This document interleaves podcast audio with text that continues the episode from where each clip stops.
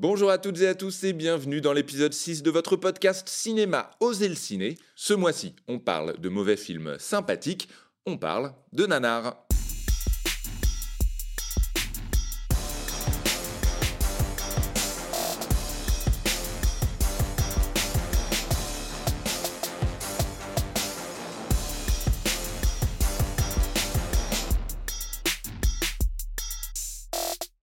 Il a ses classiques, ses réalisateurs stars, ses moments de grâce comme de gênance absolue. Le nanar est à l'honneur ce mois-ci sur Filmo, d'une part avec une émission spéciale, Le Bistrot, déjà disponible sur YouTube et sur la plateforme, mais aussi avec une très belle sélection d'authentiques nanars, et c'est donc le sujet du mois ici même dans ce podcast. Perrine Kenson, Margot Barallon et Alexandre Matisse sont de retour après l'épisode spécial Jean-Luc Godard le mois dernier.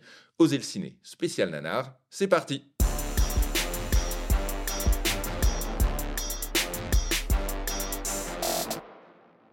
Bonjour à toutes et à tous. Salut, Merci, Nico. Merci d'être euh, de retour. Donc le mois dernier, c'était Godard, on a parlé cinéma. Je vous propose que ce mois-ci, on parle d'anti-cinéma. pas, Cinéma avec des exactement.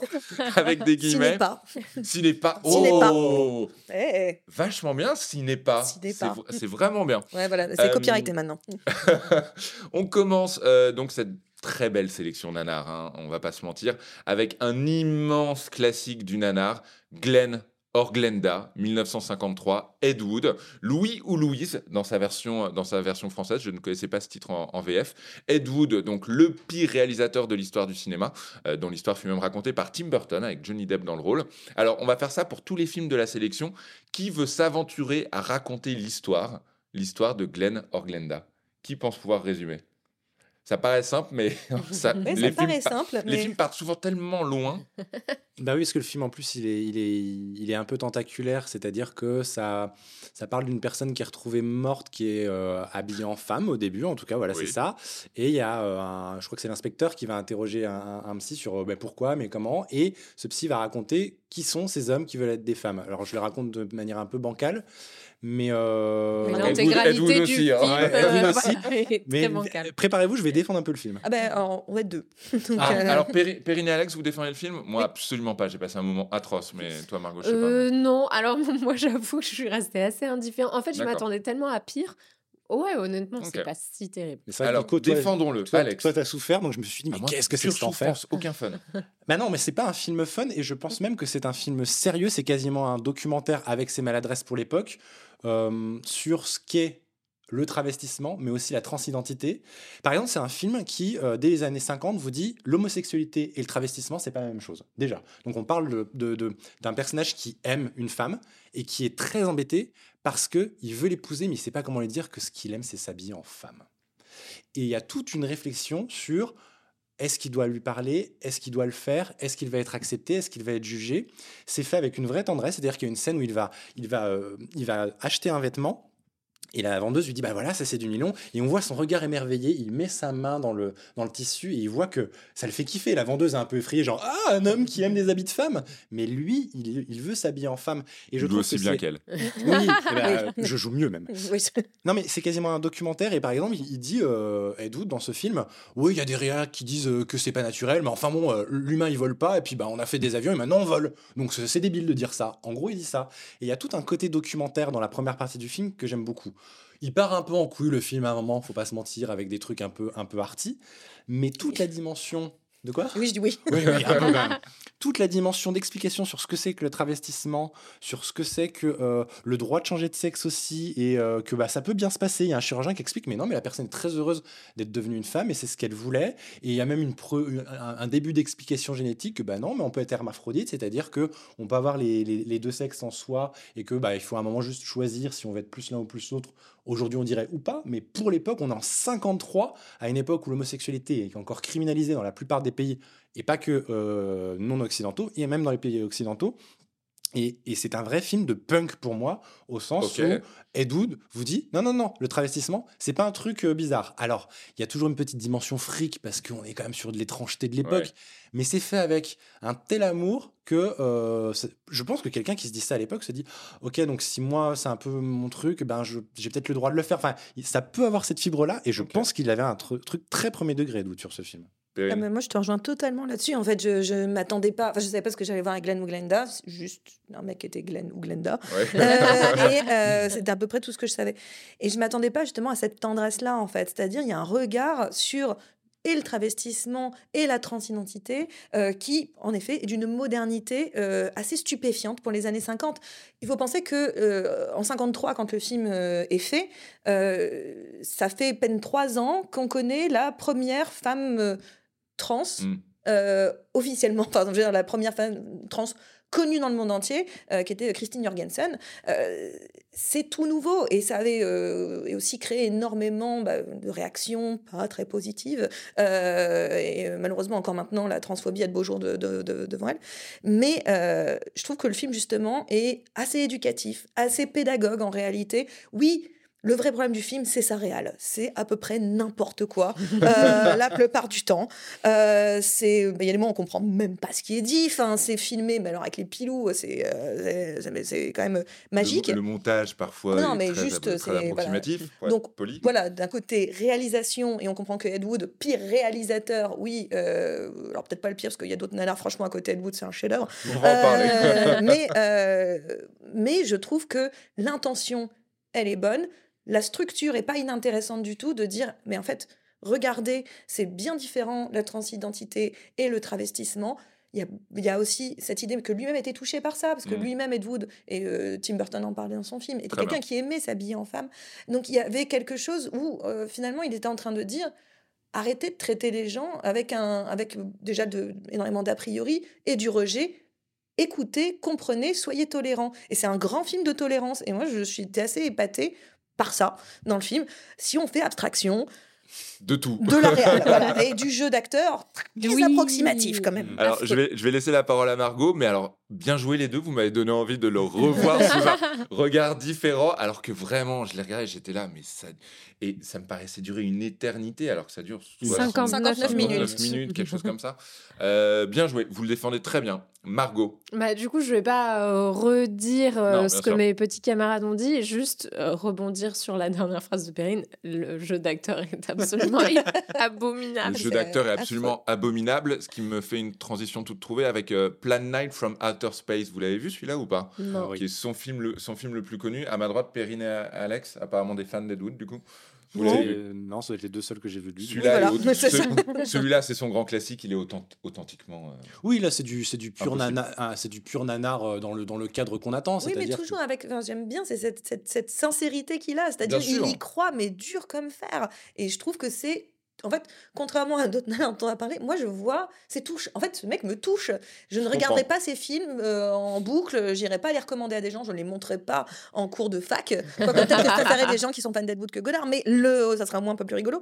Mais je, je- j'apprécie cette, euh, ce- ce- cette envie très forte, très puissante d'être en fait. euh, voilà, dans cette industrie, le mec en a envie. Il n'en a pas le talent, mais il en a envie. Et je trouve que c'est assez chou.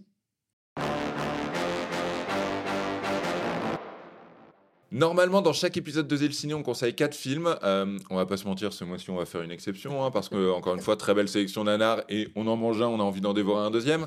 Euh, on a des nanars extraordinaires, euh, comme Le Faucon. Alors, Oh oui. Alors, pour la petite histoire, euh, je raconte vite fait les coulisses. On a un groupe WhatsApp et c'est vrai qu'un petit peu à la dernière minute, j'ai dit allez, on, on rajoute le faucon. Il faut que vous voyez le faucon. Il faut absolument qu'on parle du faucon. Euh, le faucon, euh, film. Alors, faut mettre des guillemets à, à peu près tous les mots. Donc, un- des guillemets à film, des guillemets à policier. Ensuite, on est bon. Français de Paul Boujna, donc le frère de Michel, sorti en 1983. euh, un film donc avec Francis Huster. Pour la petite anecdote, j'ai eu la chance de le découvrir à la nuit Nanarland l'année dernière. C'était le film qui ouvrait la nuit Nanarland. Exceptionnel. Un moment, euh, un moment De grâce. un moment de Mm. grâce, mais absolu. Euh, comme pour tous les films de la sélection, qui veut tenter de raconter? Parce que, encore une fois, alors là, ça a l'air simple on, euh, sur le papier, mais les enjeux sont tellement flous. que- qui, qui veut Alex, essaye de raconter le faucon. C'est quoi le pitch? C'est une histoire de gens qui mangent des hamburgers. Bah, Avant tout, évidemment. Évidemment, non, mais c'est l'histoire de euh, Francis Huster et donc le Robert De Niro français, euh, qui est extrêmement triste de la mort de sa femme dans un accident de voiture. Et qui se retrouve embarqué dans une course-poursuite avec un méchant qui apparemment est relié à la mort de sa femme. Moi, j'avais pas compris. Je sais pas. euh, En fait, de- c'est jamais expliqué. Voilà, c'est Ouais. écrit 15 sur à Ouais. comprendre. C'est Voilà. pas du Mais- tout Ouais. expliqué. Vous savez que c'est expliqué uniquement sur la jaquette. Ah, mais c'est comme dans les ça vieux que jeux je- vidéo Non, non, c'est expliqué tu sais. dans le film à un Il dit moment, mais très loin. Mais en fait, euh, ça fait déjà des plombes qui courent après Margot, le il est gars. concentré plus de 20 minutes devant le film. Ah oui. bien. il, il court depuis, après le gars depuis longtemps et à un moment il dit euh, ah enfin ou c'est son collègue qui lui dit t'aurais dû être là en fait il aurait dû arrêter ce méchant avant Ouais. s'il n'avait pas été perturbé par la mort de, de sa femme qui par ailleurs venait de le quitter moi c'est ce que j'ai oui, compris mais du coup, c'est pas lui responsable de la mort de sa femme. Enfin bref. ah non il est pas non Oui. pas du tout c'est juste qu'il a loupé l'occasion le flic a Oui, oui, loupé oui. l'occasion d'attraper le méchant avant Et donc, c'est une Ah. course-poursuite d'une heure vingt, quoi. Enfin, je crois que c'est Je ça crois que je viens de Ah, comprendre. on a oublié la gamine dans le coma. hein. Oui, pardon. Dans le coma, les yeux ouverts. Est-ce qu'elle joue euh, plus ou moins bien que les personnages d'Edwood Euh, Alors, c'est parce qu'elle est dans le coma, les yeux ouverts. D'ailleurs, je me suis dit pourquoi ils lui ont pas fermé les yeux à cette Oui, pauvre bah, gosse? ouais. Parce qu'en fait, j'étais, ah, je, je je me fixais que sur elle, genre, clean des yeux. Clean des yeux. Et elle a cligné. Et donc voilà, Ah. moi ça a tout pété. Donc, euh, après, ça a il y a- tout pété, il a- la pauvre Dredana toute jeune.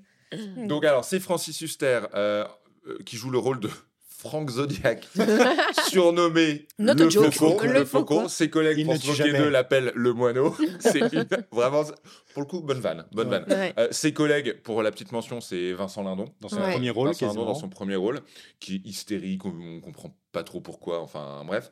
Et donc il est déprimé en effet parce que sa femme est morte et sa fille est dans le coma et il poursuit un méchant, un méchant très peu convaincant. Il le poursuit vraiment dans tout Paris et on se demande un peu comment il arrive toujours à savoir où il est, Ouais. sans indice, sans vraiment appeler ses collègues, ses collègues qui débarquent, on sait pas pourquoi. Il avait mis une puce sur son téléphone portable.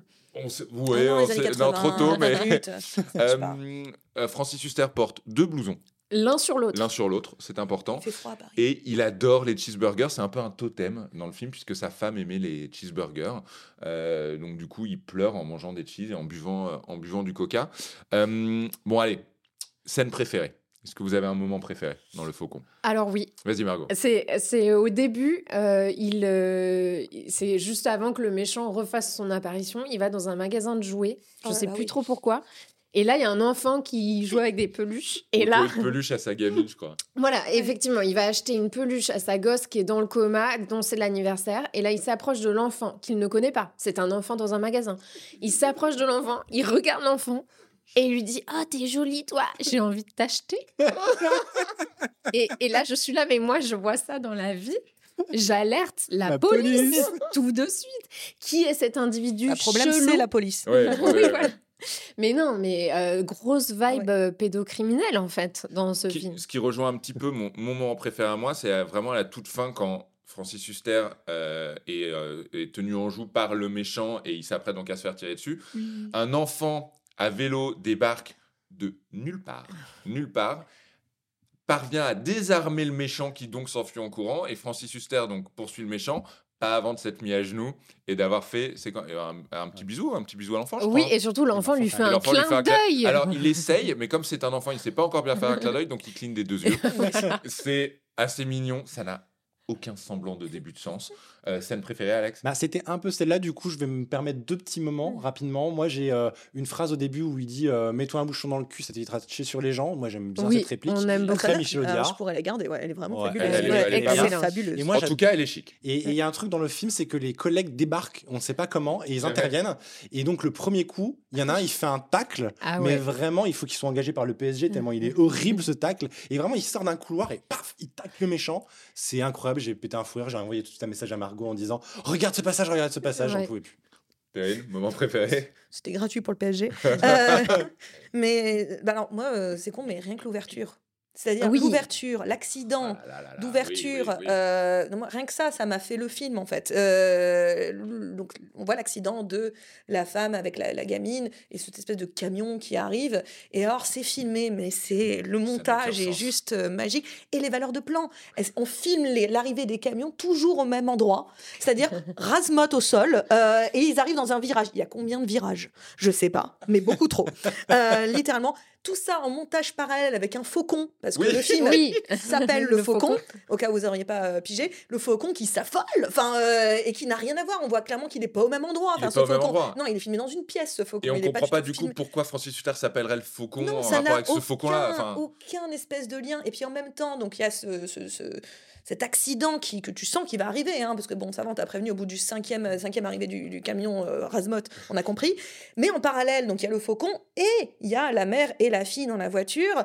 Et euh, la mère et la fille, genre, euh, il est où papa? Qu'est-ce qu'il va faire papa? On va revoir papa? Non, on va pas revoir papa. et le qui est en train de chialer sa race et qu'on comprend rien à ce qui se passe. C'est dingue. C'est, euh, mais ça, ce n'est que l'ouverture. Et là, ouais. et le reste, c'est crescendo avec chaque scène qui dure bien trop longtemps. ahurissant. Mais Ouais, c'est pas possible en fait. Quand il est avec sa fille à l'hôpital Ah pour la première fois, mais j'étais genre, mais ça Je suis finit désolé, quand on vous raconte le film, mais voyez-le quoi. finit quand Ouais. Elle dure, mais euh, je, je- sans déconner, 10 minutes cette scène. Je n'en pouvais plus. Et que la pauvre gosse qui doit rester les yeux ouverts, parce qu'encore une fois, je comprends pas ce qu'on lui a fait jouer. Bah oui, voilà ce qu'on lui a fait jouer, mais fermez-lui les yeux à cette pauvre gosse. Et donc, Ouais. euh, non, c'est. euh, c'est euh, ouais. Pareil, école de cinéma, montrer ça, le montage du début, tout ce qu'il ne faut pas faire. C'est un chef-d'œuvre. Moi, j'aime aussi beaucoup la fin quand euh, ils sont dans, dans un musée, le, le méchant est en train de se perdre dans les couloirs et Francis Huster lui parle dans un micro, il lui fait un peu la liste de, tout, euh, de tous ses crimes. euh, voilà, et finalement, il se retrouve devant le méchant et dit À mon tour maintenant. Et là, il commence par Franck Zodiac, signe particulier, cocu. Oui, c'est très, Et là, très genre, intéressant. je. je rien- n'a de sens. Enfin, c'est c'est la marque des, des grands nanas aussi. Hein, mais... Et à propos de, de- de- du nom du personnage, il y a quand même un Francis Huster Cinematic Universe, puisque donc, Oui, bien sûr. le- l'un des grands chefs-d'œuvre de Francis Huster, c'est Terre Indigo, qui a tourné dans les années 90 pour TF1. Suite à ce succès de cette saga Terre Indigo, le nom seul nous ramène à une époque. Ah Ouais, ouais, vraiment, fabuleuse euh, pour moi. Vraiment, euh, il y avait Ushuaïa. Nature et Mm. compagnie. Quoi. Et euh, quelques années plus tard, suite à ce succès, il tourne une série qui s'appelle un téléfilm d'été qui s'appelle Zodiac, du même nom que le personnage du film. Je pense que tout est lié, Nico. Faudra revoir Zodiac, la série du coup avec Ouais, Claire on fera un numéro. ouais, ouais, on fera un numéro là-dessus. Euh, autre excellent nanar, dans... voyez le faucon, hein. c'est d'ailleurs Ouais. ressorti en, en Surtout, vous voyez, Francis. Huster constamment vénère. Il est constamment vénère. Pendant tout le film, on lui dit bonjour, il agresse. Donc, euh, c'est assez génial. Quand il Mais c'est parce qu'il a trop de Oui. blousons Ah sous bah, lui. Trop- il a trop chaud, Il a trop chaud, il est chaud, le gars. Autre scène, et je terminerai euh, là-dessus pour le faucon, et je suis désolé, on a raconté beaucoup de moments, mais c'est même pas un dixième de tout ce qui se passe à l'écran. Quand il doit poursuivre le mec et que donc il y a un, un- un mec qui attend sur un parking dans une bagnole et il lui dit, euh, il dit, il monte dans la bagnole du mec qu'il Ah connaît oui, pas Oui, et il lui dit euh, suis cette bagnole et le mec, on se demande pourquoi il est en train de manger des chocolats. Il lui chope les chocolats, il en mange un, il recrache en disant dégueulasse tes chocolats. Tout ça au milieu d'une course poursuite. Si ça vous paraît confus ce qu'on raconte, on vous rassure, c'est pareil à l'écran. Euh, c'est exactement ce qui se passe. Autre excellent nanar dans cette excellente sélection disponible sur Filmo. Euh, J'allais dire mon coup de cœur. Mon coup de cœur, c'est évidemment le Faucon, mais alors celui-là, je l'ai découvert pour ce podcast. C'est à vous tout ça, point d'interrogation. C'est mon coup de cul, ouais. C'est à vous tout ça, point d'interrogation. C'est le titre du film de Franz Joseph Gottlieb. L'histoire d'une vendeuse d'une boutique de prêt-à-porter qui est séduite par un homme d'affaires, mais qui se refuse à lui. Elle découvre qu'il entretient moult relations avec la gente féminine. Un film érotique autrichien de 1977. Euh, qui veut raconter l'histoire Ouais, tu, tu viens de Oui, c'est vrai que je viens de le faire, mais qui veut, euh, qui veut développer éventuellement? Moi, j'ai rien compris. Je n'ai rien compris au film. Donc, euh, je n'ai rien compris à ce que j'ai vu. J'ai juste vu un gars qui se fait euh, palper par beaucoup de femmes. C'est tout. Enfin, vraiment. Alors, je peux te faire Oui. un parallèle avec Eyes Wide Shut. Ou, ou ok, waouh, d'entrée de jeu, d'accord. Ouais, ouais, ouais, euh, je viens de la voir là. C'est hyper violent. Mais Ouais, ouais, c'est vas-y. hyper violent. Ouais. Euh, Tom Cruise dans les White Shot, c'est l'histoire d'un homme qui n'arrive pas à baiser de- du film alors qu'il a 40 occasions. C'est vrai. Et ben l'héroïne du film, c'est une femme qui a 40 occasions de coucher et qui ne le fait pas du tout du film. Voilà, c'était mon petit bien, intellectuel. Ouais, ouais, ouais. ouais. Euh, Non, mais Ouais. c'est une grande histoire féministe. C'est cette pauvre femme qui n'arrive pas à jouir, en gros, parce que son mari est nul. Elle lit un, un bouquin érotique euh, qui est censé lui donner des idées et concomitamment rencontre donc cet homme d'affaires, mais en même temps elle est encore trop coinsos euh, pour euh, coucher avec lui. Euh, femme jouée par Corinne Broadbeck, très belle femme, très belle femme au passage. Euh, scène préférée, si quelqu'un quelqu'un en a une. Alors moi, c'est tout simplement celle-là juste après le générique à la neige, Ah oui. où la femme est en train, donc Corinne Broadbeck est en train de lire un livre au milieu de la piste de ski, comme si elle était à la plage. C'est-à-dire que vraiment, elle est au milieu des skieurs, c'est-à-dire que c'est dangereux. À 5 mètres d'elle, le monsieur en question est en train de tripoter une autre femme. Donc c'est tout autant dangereux, mais en plus c'est interdit, c'est illégal. Et, et un mec, encore une fois, si ça vous paraît confus, c'est dans le film. Et un mec en ski, un autre skieur, passe au-dessus du couple qui est en train de se tripoter, fait un salto, oui. tout en leur disant éclatez-vous. Et je crois que le titre du réalisateur vient d'apparaître. On est littéralement à la fin du générique, ça n'a. Mm. Oh, c'est génial. Je l'ai montré à tout le monde au bureau. on n'a pas un métier facile. Alex, t'as une scène préférée? C'est peut-être ça. Honnêtement, c'est celle-là, mais la scène du zoo est très drôle aussi. La Parce scène que du zoo, pardon. Oh là là. Ah oui, la scène. La du scène zoo. du zoo, vraiment, euh, il y a des discussions sur. euh, Tu peux pas, tu peux pas dire à un homme qui a une belle bite et tout. Et on a un montage parallèle avec les animaux qui sont en plus dans des conditions affreuses pour euh, pour un spectateur d'aujourd'hui, c'est un peu violent, avec des plans sur un gros gorille. euh, Enfin, Ah oui. c'est. C'est- il discute avec le gorille aberrant. en fond, là. Ouais, Mm. et c'est vraiment euh, aberrant. Et on voit même, euh, moi je crois que c'est des girafes à un moment qui sont derrière, et on voit qu'elles ont, qu'elles font une espèce de chorégraphie derrière, je crois. C'est, c'est ahurissant, ahurissant. Perrine, t'as un moment préféré? Ben, moi, c'est vers- aimé. euh. C'était super. Mais euh, c'est vers la fin aussi. Ça fait c'est le, le personnage. euh, Comment elle s'appelle, déjà, cette vendeuse? Je me souviens même plus. Ben, La vendeuse. Mm. Euh, elle, euh, elle revoit toutes les scènes avec du gars qui a Oui. toutes les scènes où il a baisé avec d'autres meufs euh, où elle n'était pas là. Elle était pas là. Elle connaît n'était pas là, mais elle les voit quand même euh, en souvenir et notamment, ça m'a fait mourir parce que c'est justement il y a le il y a le gorille qui apparaît et donc il y a littéralement donc on voit tous les passages avec les autres meufs Ouais. et tu as fait mais meuf déjà comment tu peux te souvenir? Tu n'étais pas là et dans ce montage un peu un petit peu comme ça vaporeux parce que c'est Mm. des souvenirs euh, voyez bien comme ça un souvenir euh, qu'elle n'a pas apparaît euh, cette séquence de discussion avec le gorille derrière. Je ne sais pas pourquoi. euh, et ça se termine là-dessus. Et j'étais, là, mais. Alors, c'est bien parce qu'en fait, je pense qu'on peut juste voir cette scène-là et en fait s'épargner le reste Oui, du film parce que c'est un petit ouais, récap. ouais. C'est genre tout ce que vous avez vu depuis le début avant d'arriver euh, sur la fin et cette séquence d'avion qui n'a aucun sens. Euh, Il y a beaucoup trop de looping. On est, les gars, ils sont dans un mirage et en fait, en même temps, non, ils sont dans un espèce de coucou. Enfin, bref, c'est euh, moi, c'est je crois que c'est ma scène préférée de, de- des souvenirs qu'elle peut pas avoir. Et il faut évidemment suivre aucun des conseils du film, puisque à un moment, toujours au ski, ils sont dans les œufs et ils sont toujours en train de se tripoter, Ah oui. toujours devant un nana. Et la nana qui se fait tripoter dit euh, Bah non, on n'a pas le droit. Et il dit quelque chose du genre Bah si on a envie, c'est pas interdit. Ne- ce n'est pas vrai. Si vous avez envie de faire un truc, c'est potentiellement, c'est parce que vous avez envie que c'est pas interdit. hein, euh, voilà. Euh, par contre, du coup, en me renseignant un peu sur le film, j'ai découvert un terme le, les Lederhosen films. Ça vous disait, vous connaissiez ou pas? Euh, Lederhose.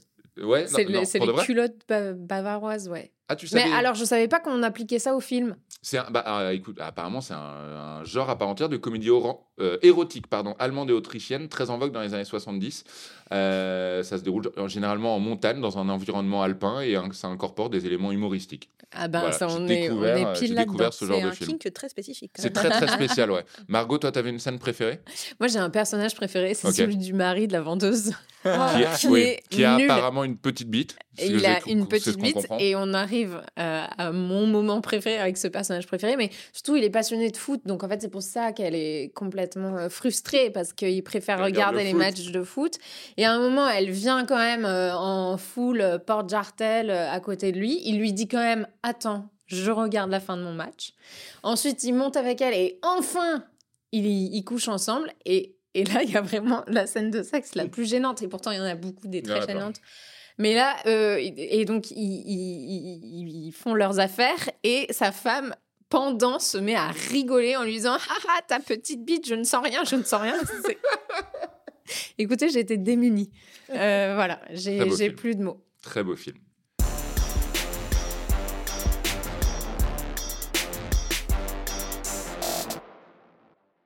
Courte pause dans cet épisode spécial Nanar. Euh, le comédien Xavier Lacaille est passé en studio. Xavier Lacaille, qui est acteur et scénariste français, euh, qui s'est fait connaître entre autres euh, dans la série Parlement. Je ne sais pas si vous avez eu l'occasion de voir Parlement, c'est fantastique. une des meilleures séries Voilà. françaises du moment. Exactement, dans laquelle il incarne un assistant parlementaire novice. Il est également la moitié du duo comique Ambroise et Xavier. Xavier Lacaille, donc, il aime le cinéma. Il nous conseille donc un film, un seul, extrait de sa carte blanche, dispo en intégralité sur Filmo, évidemment. Mid-90s en américain et 90s en français. Pourquoi ils ont enlevé le mid? Bonne question. Je demanderai à Jonah Hill, qui est un très bon ami à moi. Donc c'est un film qui est réalisé par Jonah, JJ, comme je l'appelle euh, souvent, et il me répond pas. Un film, encore une fois, sur l'adolescence. Donc Jonah Hill, qui a été révélé en tant qu'acteur dans Superbad, euh, qui, euh, je pense, 15 ans plus tard, se met à l'écriture et à la mise en scène.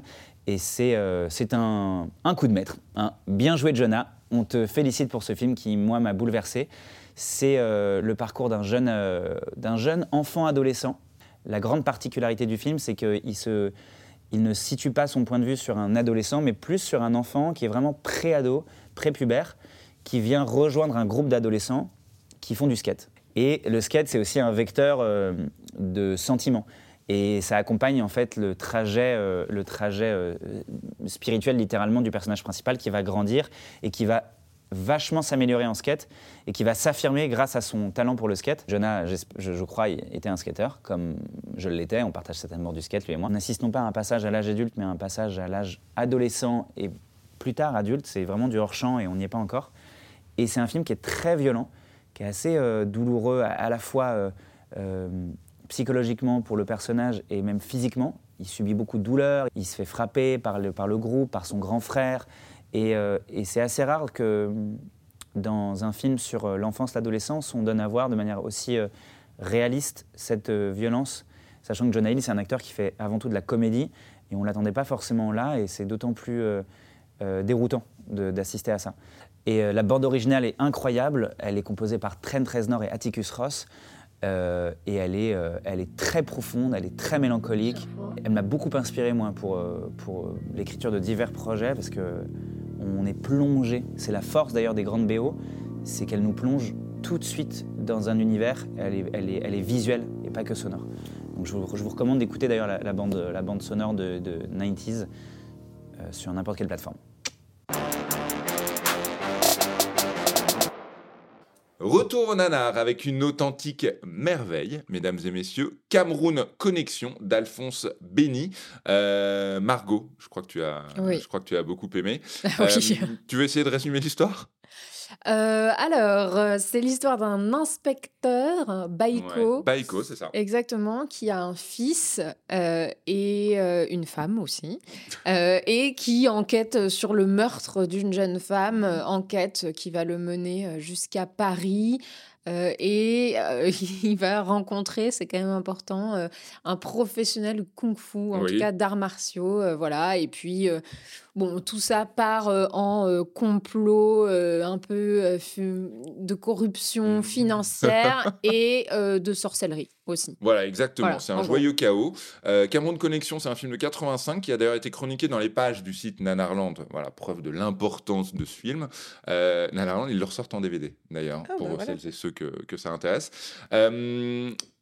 Bruce Lee, tu connaissais Bruce Lee? Alors, je ne connaissais pas, mais euh, j'ai adoré. C'est donc euh, le l'ersatz, enfin le, Ouais. le, le Bruce Lee de Wish. Voilà, exactement. euh, qui, qui sait se le battre film. quand même, mais qui n'est donc pas. Voilà, pas mais c'est le seul qui sait se battre. Exactement, c'est ça le problème. Voilà. Alors je vais te demander, Margot, si tu as une scène préférée Alors, euh, il y a beaucoup de scènes absolument extraordinaires. Toutes les scènes de combat sont donc extraordinaires, puisque, à part Bruce Lee, personne ne sait Ne vraiment trop rien faire. Donc, c'est. euh, Voilà, il y a une course-poursuite entre une moto et une voiture qui dure un temps interminable, ressenti une heure, où tout le monde est au ralenti. Euh, c'est voilà. Et, et à un moment d'ailleurs la moto saute par-dessus la voiture ou l'inverse je sais plus mais alors qu'ils sont censés être l'un derrière l'autre. Donc ça n'a pas vraiment de sens. Mais je pense que ce que je préfère c'est quand même les gros plans euh, les placements de produits en fait sur Toyota. Oui, Euh, bah, le, le film est vraiment sponsorisé par Toyota et donc à chaque fois il y a des plans des mouvements de caméra improbables pour arriver jusqu'à la marque de chaque voiture qui est donc toujours Toyota. C'est toujours Toyota, exactement. c'est assez incroyable. Moi, j'ai pas vraiment de scène préférée, mais il y a quand même quelques dialogues assez savoureux. Je vous en cite deux là, comme ça, juste pour, euh, juste pour vous donner envie. J'ai faim, t'as rien à boire. Voilà. Ou encore, Paris, c'est dangereux, il y a beaucoup trop de travail. Me, ne me demandez pas pourquoi. C'est On dirait des phrases d'un enfant de 3 ans. Oui, j'ai faim, t'as rien à boire. Exact- exactement. Euh, autre nanar immense, un immense classique euh, également dispo euh, sur Filmo, Whitefire.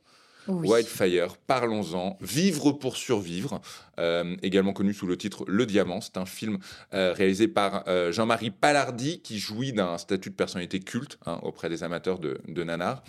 Qui veut essayer de raconter Parce que, sur, le- encore une fois, comme tous les films dont on parle, sur le papier, l'histoire est simple. Et une fois qu'on se prend à essayer de la suivre, c'est plus compliqué. Perrine, Whitefire. C'est l'histoire d'un qui veut se taper sa sœur, non? Voilà, exactement.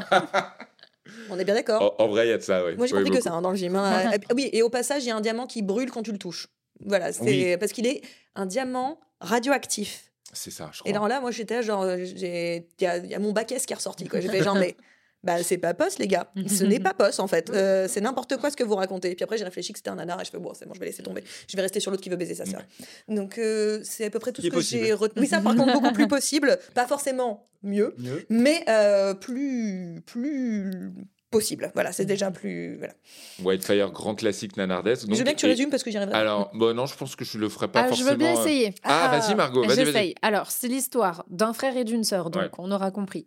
Leurs parents se font buter au début. Ah oui, c'est vrai. Ils sont recueillis par un mec chelou Mhm. qui, des années plus tard, alors qu'ils ont grandi, qu'ils sont adultes, les, les exploite un peu pour qu'ils euh, volent des diamants dans une mine en Turquie. Et pour les voler, en fait, la sœur est employée euh, dans la mine de diamants. Ouais. Voilà. Et donc, euh, voilà. Ils, et ils vont essayer à un moment de euh, voler euh, des gros diamants et puis se faire poursuivre par des gens qui veulent eux aussi les diamants. Des poursuites de fous, évidemment, des combats de dingue. Whitefire, c'est aussi le titre d'une chanson Oui. qui retentit non-stop dans le film. Et, et puisque tu parlais voilà, de l'amour entre frères et sœurs, donc on va expliquer ce, ce moment complètement délirant où la sœur se baigne toute nue. Sort- longuement, oui, longuement. On a Longuement. le temps de voir beaucoup l'anatomie de cette très jolie Exactement. euh, oh, le scénario l'exigeait, euh, je pense. Oui, je me suis dit euh, que c'était pas du tout gratuit. C'est ça qui était bien. Elle sort de la piscine, son frère arrive. Je vous la fais courte, mais il lui dit quel dommage qu'on soit frère et sœur. Là, le film part dans une autre dimension. Oui, ouais. Vraiment, vraiment. Bah, disons que là, le film avoue tout court ce qu'on sait depuis à peu près le début quand même. Oui, hein, exactement. et- Mais là, vraiment, c'est. Ah ouais, chose. mâchoire est tombée. Et la suite, c'est. Désolé, c'est du spoiler. La sœur meurt. Le frère. Ils n'ont pas de prénom, mais. euh, le frère rencontre une autre nana qui ressemble plus ou moins. Vaguement. vaguement, mais réussit à convaincre cette femme de subir une, opéra- une opération de chirurgie esthétique pour ressembler comme deux gouttes d'eau à sœur. Du coup, retour de l'actrice qui jouait à sœur au début. Du coup, il peut désormais coucher avec une femme qui ressemble donc comme deux gouttes d'eau à sa sœur. Pour dire à quel point j'étais impliqué dans le film, je me suis demandé s'il y avait un encadrement légal pour ce genre de choses. Je me suis posé à peu près la même question. Je me suis dit, mais on a le droit de faire ça Vraiment, je me suis posé Techniquement, beaucoup c'est de plus sa questions. sœur, mais c'est quand même un peu Après, je sa me sœur. suis dit que c'était une relecture de Vertigo qui était dingue. Enfin, vraiment. euh, voilà. tu vois Ah, voilà. Toi aussi, tu Ouais, peux le vois, faire. ouais, Ah, J'adore quand vous faites ça, Eyes Wide Shut, Vertigo et Moi, c'est une relecture de Vertigo et j'étais là, genre, mais c'est fou, quoi. Et, et si, et si, au moins, euh, Hitchcock avait rajouté un diamant dans Vertigo, franchement, c'était presque au film niveau de Whitefire. quoi. Voilà, Donc, le film euh, n'en aurait été et que Whitefire meilleur. a été quand même un, petit- un cran au-dessus, quoi, vraiment. C'est plus osé, mais ça, on le sait pas. Vous- En vrai, vous avez aimé ou pas? Parce que Non. moi, j'ai passé un excellent moment. Alors, ben, excellent, je sais pas, mais alors moi, je dois dire, j'ai aimé la BO. Ah, c'est vrai Non, c'est pas ça, c'est- c'est c'est un syndrome de Stockholm. C'est parce que tu as tellement entendu cette chanson qu'en fait, t'as fini par Non, aimer. mais en fait, euh, je sais pas, j'étais plongée dans les années euh, Magnum, euh, Starsky et Hutch. Euh, Ouais. franchement, cette musique, elle a un truc horriblement. Enfin, en fait, tout est tellement nul. Finalement, je trouve que la musique, elle est pas si horrible. Et, euh, et ouais, moi, j'étais là, ah tiens. Je me suis demandé si elle avait été vraiment faite pour le film ou si c'était un vrai tube de l'époque, par exemple. C'est pour le film. C'est pour le film. Du coup, j'ai eu ma réponse euh, ave- avec le générique, mais euh, non, non, euh, très intéressant. Euh, mais un peu long quand même. Un chouïa long. Un On va chouïa pas se mentir. Euh, on va terminer cette émission avec euh, un coup de cœur d'Alex, je crois. Oh, coup de oui. cœur entre, parent- entre Oh, guillemets, oui, évidemment. oui, oui. Euh, le château de Dracula de Hal Adamson, sorti en 1969. Euh, tu veux essayer de résumer? Oh, c'est pas si compliqué que ça. C'est Dracula et sa, et sa femme, finalement, vivent en Californie dans un, dans un château. Bon, ils ont fait un petit déménagement. Ils ont eu des déménageurs bretons qui ont dû faire le taf. Donc, ils sont partis au soleil. Voilà. Des normal. vampires. Ouais, ouais, ouais. D'accord. Voilà. Mais ils sont, quand même, ils sont quand même cloîtrés. Ah oui, j'avais pas. Bah oui, oui, oui, non mais. Et. euh, C'est comme le diamant radioactif, Perrine, il faut Non, enlever ça un de voilà. scientifique. Je vais sortir mon côté Godard, je vais sortir de l'intellectualisation de parce que moi j'ai regardé le film, j'étais là, tu- oui ok d'accord très bien, et j'avais bien que Perrine directement mettre le bas dessus, des vampires en Tu Californie. te fous de ma gueule. Waouh. C'est comme dans Twilight, ils, ils scintillent, c'est ça eux ben, eux, ils sortent pas, donc Ah, c'est- moins ça a rigolo. Justement, je pense que c'est moins drôle que Twilight. C'est peut-être un peu le problème du film d'ailleurs. Et en fait, euh, le, le- le pitch, c'est que y a, hum, le château, il le loue à quelqu'un qu'ils depuis très longtemps, on va dire. Et cette personne-là meurt. Et c'est un photographe et sa charmante femme mannequin qui, qui en hérite et qui disent non, non, mais on veut vivre là, on vous fout dehors. Évidemment, les vampires ne sont pas d'accord. Et s'ensuit une histoire où, à peu près 30% du temps, on voit des femmes euh, qui ont été kidnappées par une sorte de zombie Frankenstein. Me regarde Euh, pas si tu cherches des, des explications. Voilà. non, mais voilà, qui sont attachés avec des chaînes et qui font genre Oh non, oh non, libérez-nous. Voilà. Et une espèce de, de combat final d'une mollesse à faire pâlir Francis Huster, quoi. Ah, carrément. Ah oui, oui, oui, le combat final, il est vraiment très, très, très mou aussi. Et le, tu disais coup de cœur entre parenthèses, j'ai presque envie de te dire, de la liste, c'est le moins rigolo à raconter et à voir. C'est vraiment le nanar au sens euh, fauché, pitch improbable, acteur vraiment à la masse. Et on aime bien mettre des femmes à moitié à poil parce que dans le nanar, Bah, quand faut. même. euh, Mais euh, justement, on se demande pourquoi tous ces gens, ça s'applique quand même à quasiment l'intégralité des films qu'on a cités, sauf Le Faucon. Pourquoi euh, ces gens font pas juste un petit court métrage sur Pornhub en fait? Oui, c'est ça. Ouais, euh, Parce non, que Pornhub, ça n'existait pas. Non, ou bien aller- carrément dans le porno, les gars. Arrêtez de faire semblant. Enfin, vraiment, et créer la catégorie baiser sa sœur. Oui, Parce que là, exactement. C'est juste. euh, Enfin, ce Ou euh, existe femme déjà. mais bon. attachée dans un Ouais, dos voilà, ça, californien. mais... Pour la petite anecdote, en, en cherchant des infos sur le château de Dracula, je suis tombé sur euh, une liste de films euh, sur Sens Critique euh, dans laquelle on retrouvait le château de Dracula et le titre de la liste est assez simple, c'est 1969, une année horrible. Et voilà, et on peut y trouver entre autres le château de Dracula de Hal Adamson. On arrive tranquillement à la fin de cette émission. Euh, un joyeux bordel à peu près, évidemment, comme tous les films qu'on a, qu'on a chroniqués. Si vous deviez en conseiller un seul de cette liste, ce serait Le faucon. Oui, le faucon. faucon. moi je suis d'accord. Non, Glenn ou Glenda pour euh, alors pas pour euh, pas pour la marade mais pour euh, justement peut-être un petit peu euh, réhabiliter euh, ce cher Ed Wood et puis euh, parfois faire une bonne leçon à ceux qui ne comprennent pas très bien la Ça différence entre travestissement et transidentité. Ça passe le bac S comme film. hein. Ça passe le bac S, Bah clairement. ouais. Bah attends, il y a des- quand même des théories scientifiques Bah très, euh, pour le coup, un petit peu mieux que le diamant radioactif ou les vampires euh, au soleil. Clairement. Le Faucon et Glen Glenda, donc dispo évidemment sur Filmo. Merci beaucoup, merci à toutes et à tous. Euh, on arrive à la fin de ce sixième épisode. On se retrouve le mois prochain. Euh, on se quitte avec le réalisateur Kim Chapiron, qui est passé nous voir ici même pour un entretien qui est d'ailleurs dispo sur Filmo. Comme ce podcast se nomme Oser le ciné, on lui a posé la question quand a-t-il osé le plus dans sa carrière? Apparemment à chaque film, ou presque. On se quitte là-dessus. Gros bisous, bye bye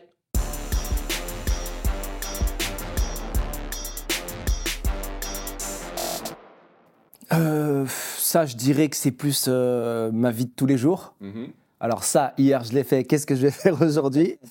Et c'est vrai. Et encore une fois, je, dirais que tout ça, c'est pas, euh, pas spécialement intellectualisé, conscientisé. J'ai pas ce- cette, volonté. C'est, euh, vraiment un prétexte à chaque fois le film euh, de vivre des nouvelles sensations, de rencontrer des nouvelles personnes et de me retrouver dans des endroits totalement différents et de côtoyer des gens euh, que je n'ai aucune raison en fait de côtoyer.